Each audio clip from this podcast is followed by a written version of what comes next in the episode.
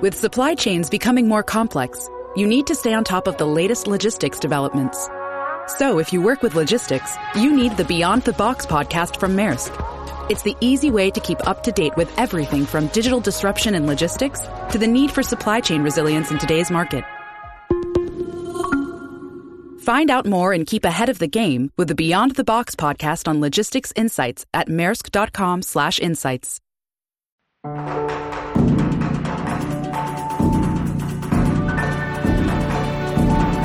Bienvenidos, esto es ASTI Podcast.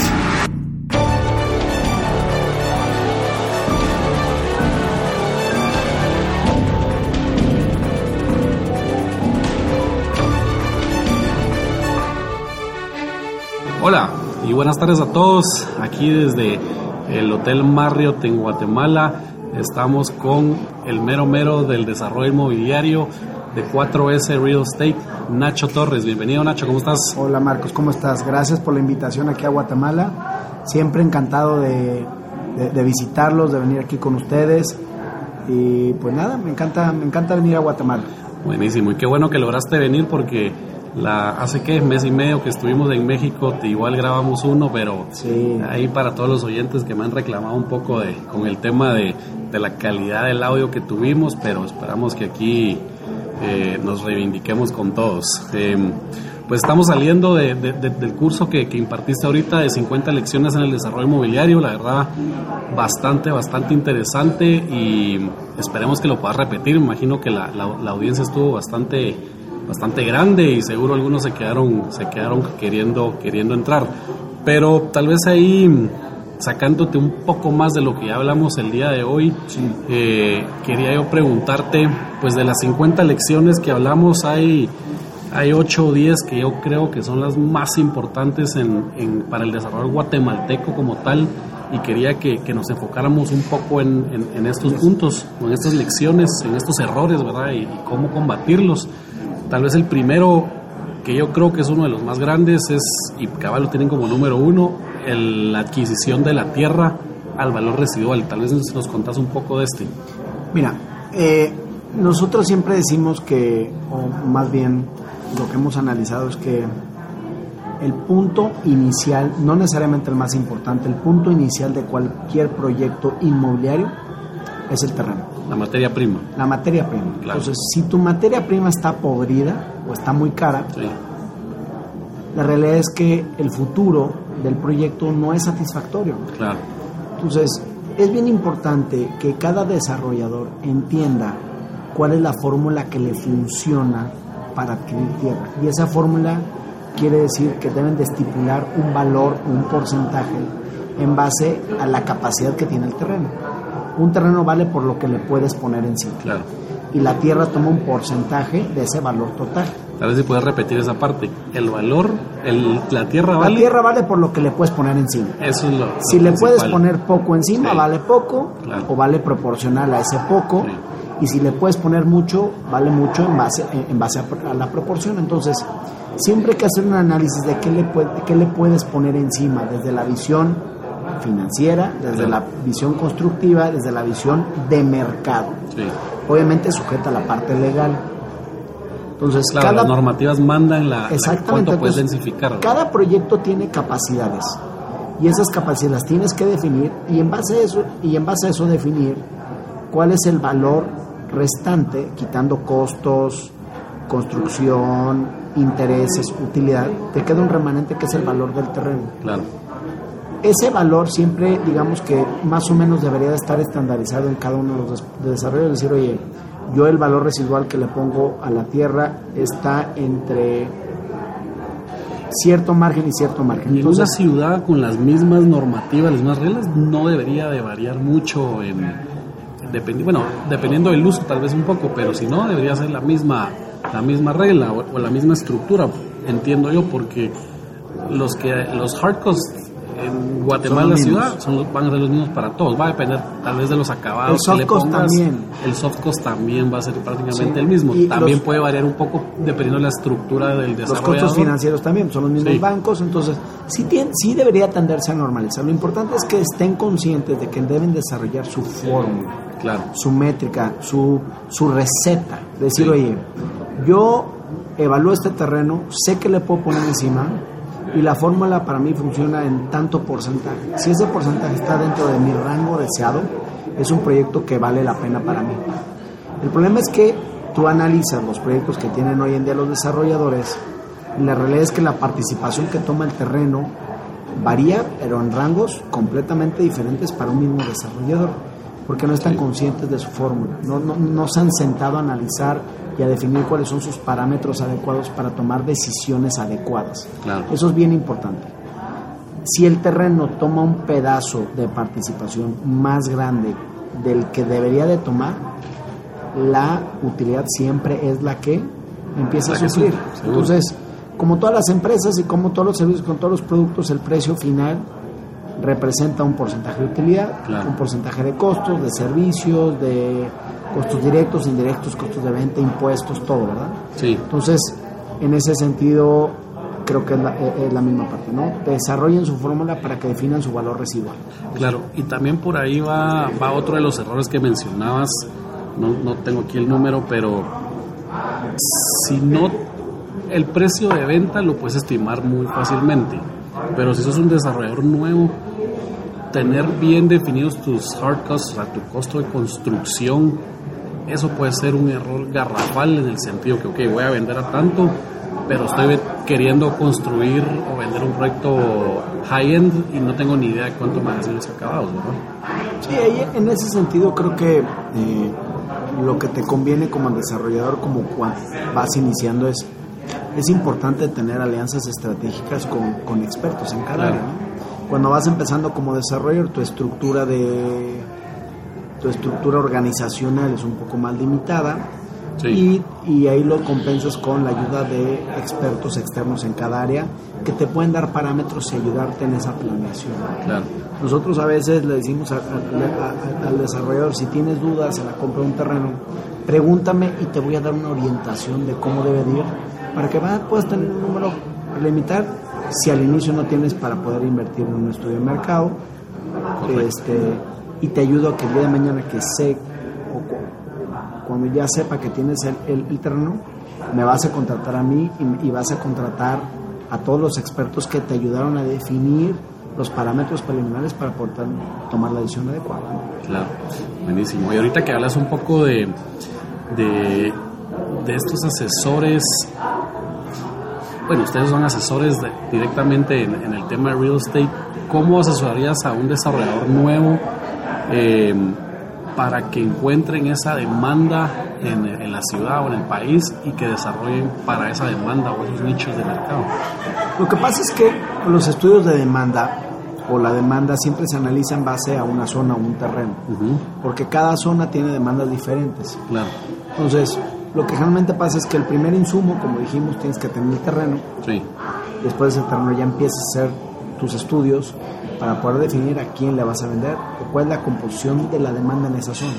ok, Yo creo que la demanda, se cuenta que son como canicas de colores, ¿sí? Tienes diferentes, digamos que tienes cinco tamaños colores, y colores. tamaños y colores. Pero de repente tú avientas las canicas y todas las canicas rojas se van a una esquina.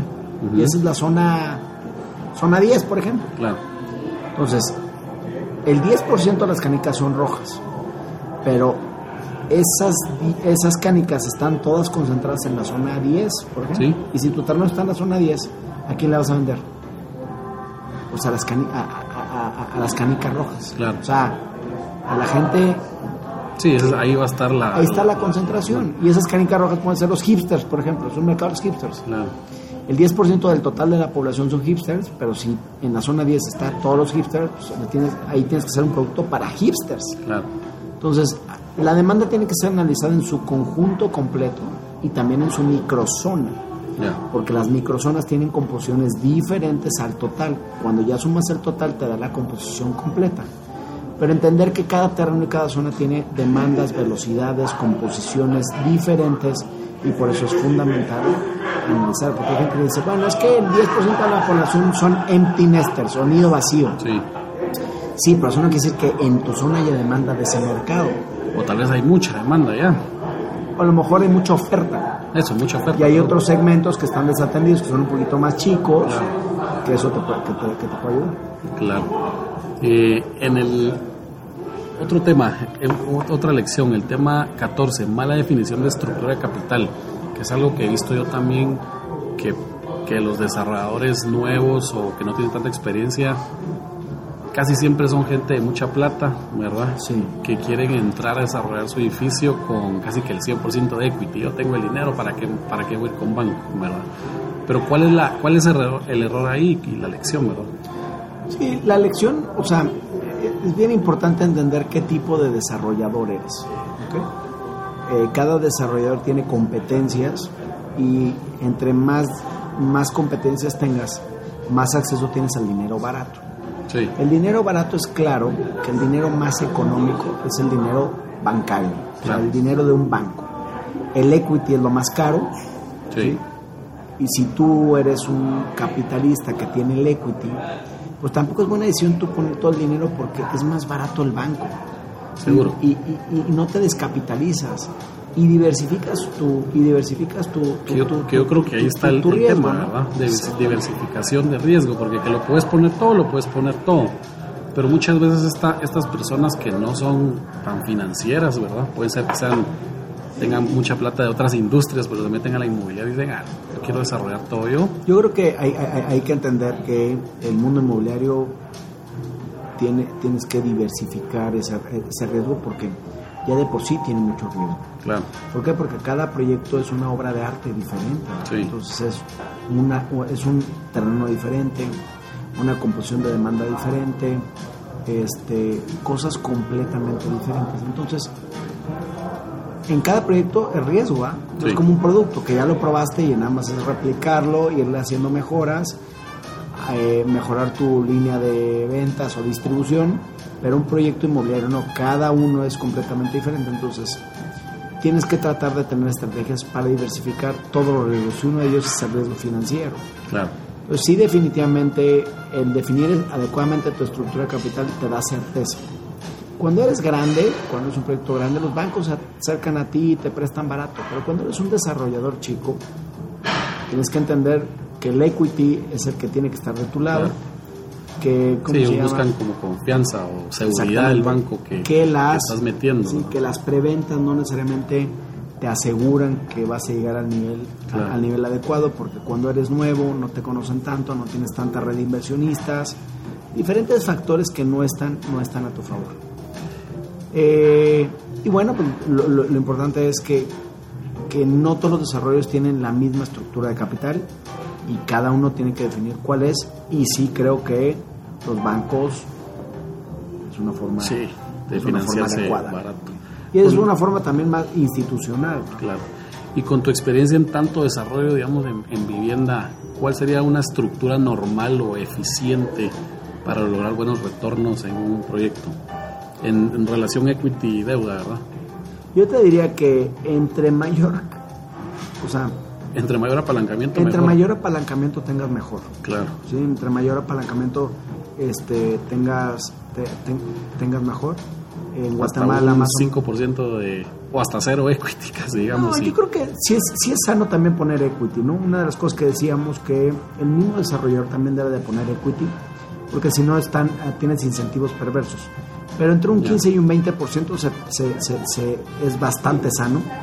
Entre un 15 y un 15 y un 20% hablando de equity, otro 10, 15% o 20% hablando de preventas, Preventas. y el resto pudiera, pudieras este, manejarlo ya con, con una estructura, este, digamos, con un, con, con- con un crédito bancario. ¿no? Sí, pues o sea, estamos hablando de un 60-40 o un 60-20-20 más o menos. ¿no? 60-20-20. 60-20-20 creo que es una estructura basta- ba- bastante adecuada en donde tampoco le cargas tanto la mano a esos costos financieros, porque Claro. también 80, Sí, te 90% pueden- está altamente apalancado y lo que decíamos, ¿no? Te pueden matar después. Exactamente, de cierta forma el equity es más caro, pero no tiene es más seguro. no bueno, tiene no tiene costo, por así decirlo, o sea, no pagas intereses. sí, pues. Eh, la preventa de bueno, sí tiene costo, porque es un costo oportunidad Sí, tenerlo claro, ahí y no tenerlo claro. en otro Sí, lado, claro, pero. claro, claro, pero no, no, no, no, si tienes un desembolso, guardado, no tienes un desembolso como tal.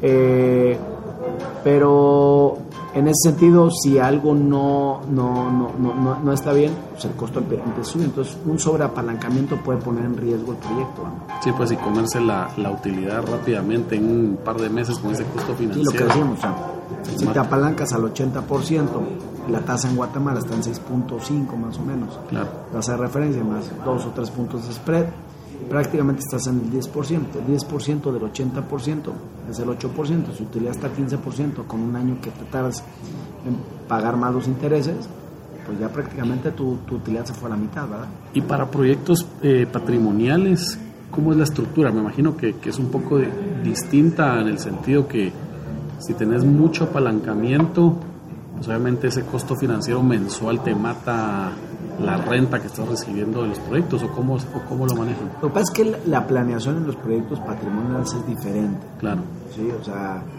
eh, los proyectos patrimoniales tienen que entender que si te estás financiando, ¿sí? Eh, la operación del proyecto y esas rentas tienen que ser negocio también para pagar para pagar esa parte y llegas a un punto de equilibrio donde ya se paga y, y- y empieza a liberar.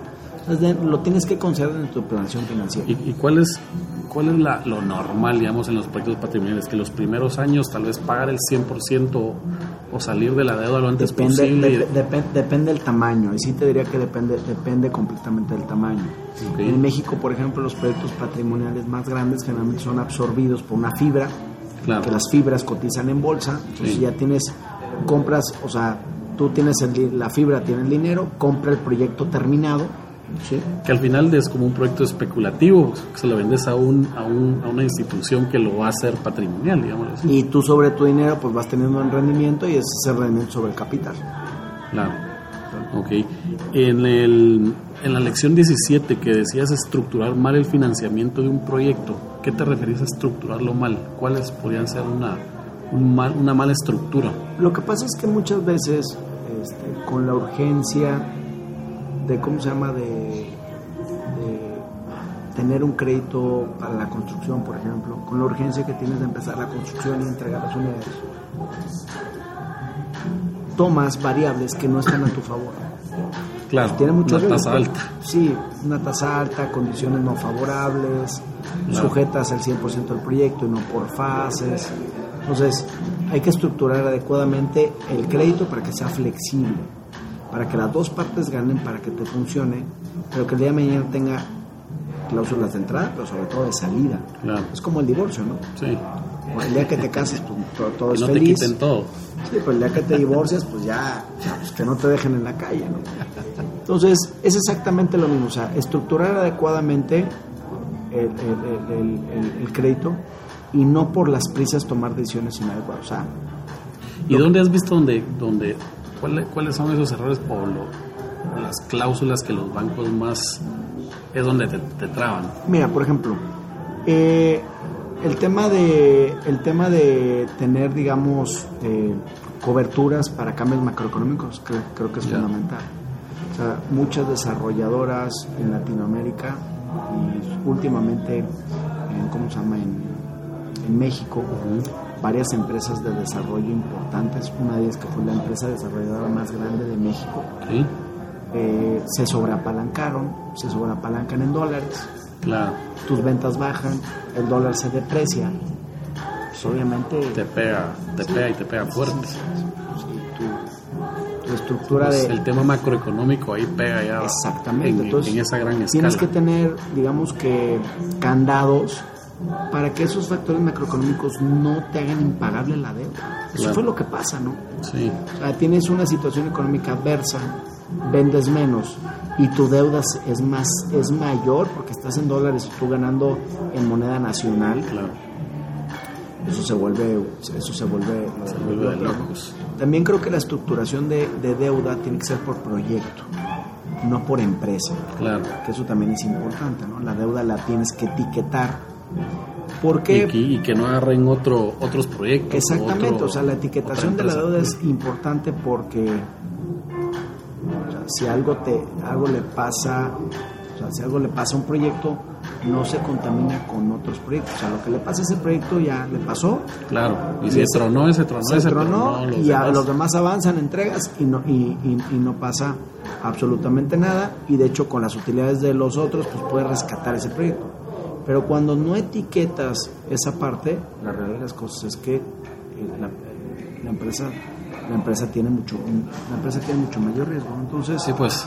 este, eso creo que también es creo que también es importante. Claro. Y ahorita que, que, que hablas de, de tronar, nos lleva al, al- al- a la lección 21, que es llevar una mala gestión comercial, anticipar el gasto del presupuesto de marketing al inicio de un proyecto. Te puede tronar también, ¿verdad? Contanos un poco. Sí, ahí lo que nosotros decimos es que las gestiones comerciales tienen que tener una profesionalización importante, en el sentido de eh, la parte más importante de una empresa es la parte de, es la parte de ventas. Claro. Entonces, eh, si nosotros eh, no profesionalizamos esa parte o siempre le exigimos al equipo comercial que tenga resultados extraordinarios cuando no damos las herramientas. Ok. La, la verdad es que las, las barreras de entrada para los equipos comerciales en el mundo inmobiliario son nulas. No es como en Estados Unidos que tienes que certificar. Sí. Pues cual- cualquiera puede ser un. Cualquier puede ser broker. un, un broker o un vendedor inmobiliario porque no hay barreras de entrada. Sí. Entonces, como no hay barreras de entrada, cualquier el contador que no sabe sumar y el doctor que se le mueven los pacientes se meten a vender. Claro. Entonces no está profesionalizado.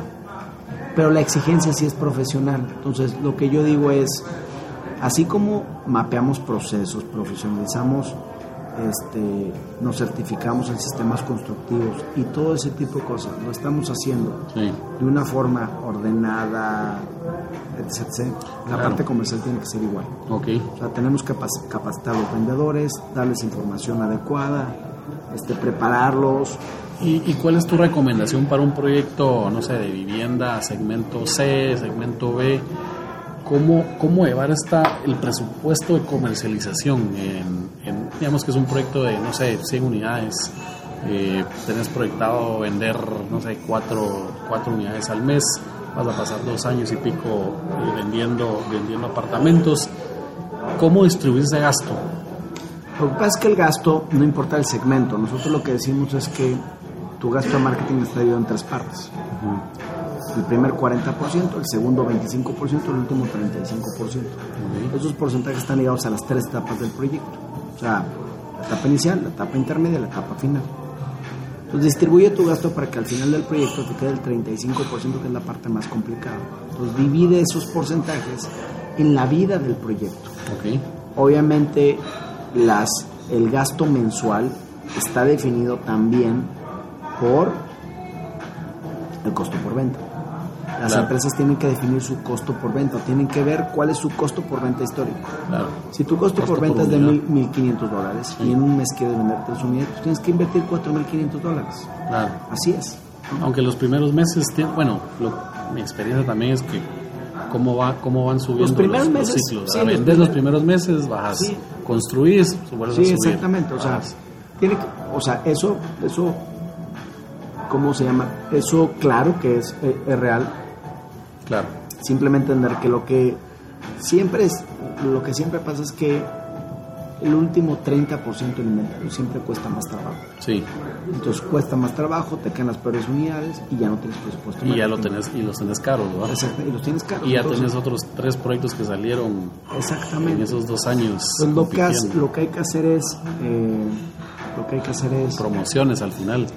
No, deja un 35% del presupuesto para ese 30% final, para que tengas músculo, músculo comercial y puedas darle vuelta a esa parte, ¿no? 40, 25, 35. 40, creo que es 25, el- 35, es como dividir el presupuesto. Buenísimo. También otro, otra lección que es importante platicar eh, para no tronar proyectos era la, la gente sin experiencia, ¿verdad? la dirección de proyectos en, desde la fase de planificación hasta la fase de entrega, porque eh, cometes errores desde planificación, se trasladan a la construcción y se trasladan a las entregas finales y, y- y los clientes insatisfechos, ¿verdad? Claro. ¿Qué, cómo, en, en los proyectos que ustedes han trabajado, han estado, ¿cuál es la fórmula del éxito de, de la gestión de proyectos o dirección de proyectos? Yo creo que el éxito de un proyecto es la fase de planeación. Claro. Así de sencillo. Entre mejor, fa- fla- entre mejor fase de planeación tengas, más seguro vas. Sí. Los peores proyectos son los que no planean nada y en el camino van haciendo las cosas. Sí, pues inventando. Vas inventando absolutamente todo. Entonces, una buena fase de planeación hace que todo esté seguro, que todo esté definido, que todos sepan lo que tienen que hacer, menos variación de costos, menos retrabajos, más, eh, más alineados al tiempo. El secreto es la fase de planeación. ¿Cuánto es el tiempo adecuado? No sé, depende. Depende del proyecto Depende también, del de proyecto. magnitud. Pero tres meses seguro no. ¿Me explico? tres meses seguro no. Seis meses a lo mejor sí, nueve meses, entre seis y nueve meses creo que la fase de planeación de un proyecto debe ser, debe ser la adecuada. Sí. Este, ¿Por qué? Porque haces prototipos, te preparas comercialmente, haces un costo pero- detallado. Tomás en cuenta el, el mes cero donde, digamos, empezás con el estudio de mercado. Exactamente. Y ahí empezás. El, el arquitecto va avanzando en todo el proyecto, ¿cómo se llama? Eh, Sí, un proyecto- anteproyecto, se pasa una fase de diseño, después planos constructivos, pero va, va todo va, va todo planificado y, y- y evitar que en la construcción pues ahí tengan al, al residente, al maestro de obra tomando decisiones que no quieres que estén, Eh, que estén tomando. Es, es- exactamente, y como lo decíamos, ¿no? O sea, a veces los retrabajos son más, más cortos que, que- que otra cosa. Entonces, para mí el secreto de la gestión y administración de proyectos tiene que ver con la fase de planeación.